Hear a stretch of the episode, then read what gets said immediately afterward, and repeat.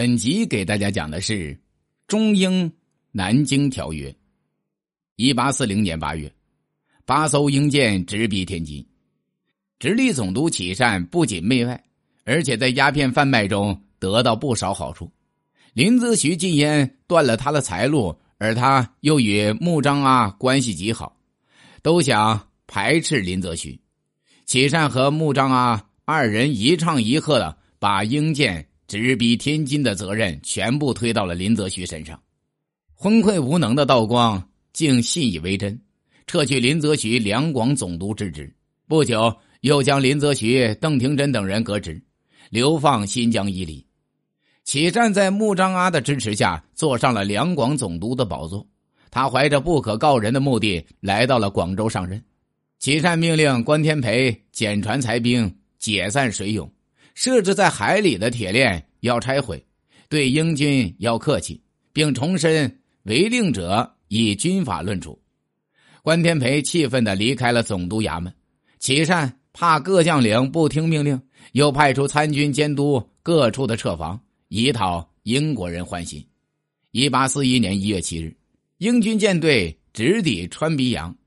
川鼻洋位于广州市南沙区与东莞、深圳之间的海面。并用猛烈的炮火进行轰击。紧接着，三江口失陷，启善吓得是魂不附体，与英军议定《川比草约》。《川比草约》规定，香港本岛及其港口割让给英国，赔偿英国六百万银元，开放广州为通商口岸。英国撤出沙角、大角炮台，归还定海。启善为了掩盖自己的卖国罪行，便谎奏。赔款可以暂不付，香港只是一个荒岛，英国人只是在岛上寄居。道光帝得知启善谎奏后，下令撤去启善两广总督之职，又派自己的侄儿义山前去广州接任。英军得知启善签署的《川比草约》被废，恼羞成怒，于一八四一年二月二十五日向虎门发动大规模进攻。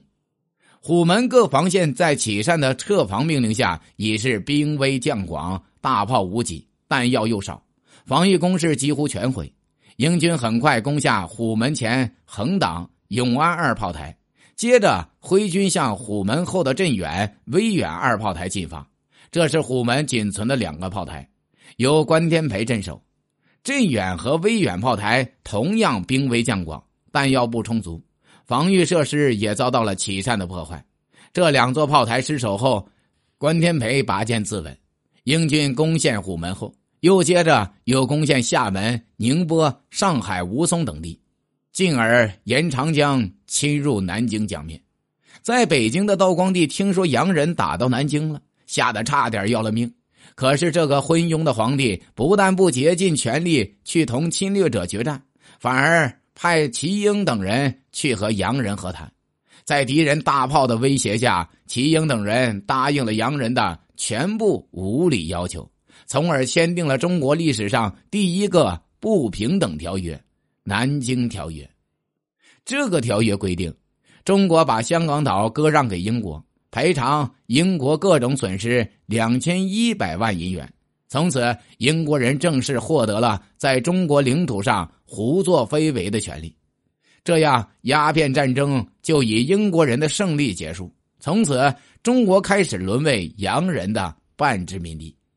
南京条约签订以后，腐败的清王朝为了偿还给英国的赔款，更加残酷的剥削贫苦的老百姓。老百姓本来就已经处于水深火热之中了，这下就更没了活路。朝廷不让老百姓活下去，老百姓就自己找活路。鸦片战争结束后不久，轰轰烈烈的太平天国运动就爆发了。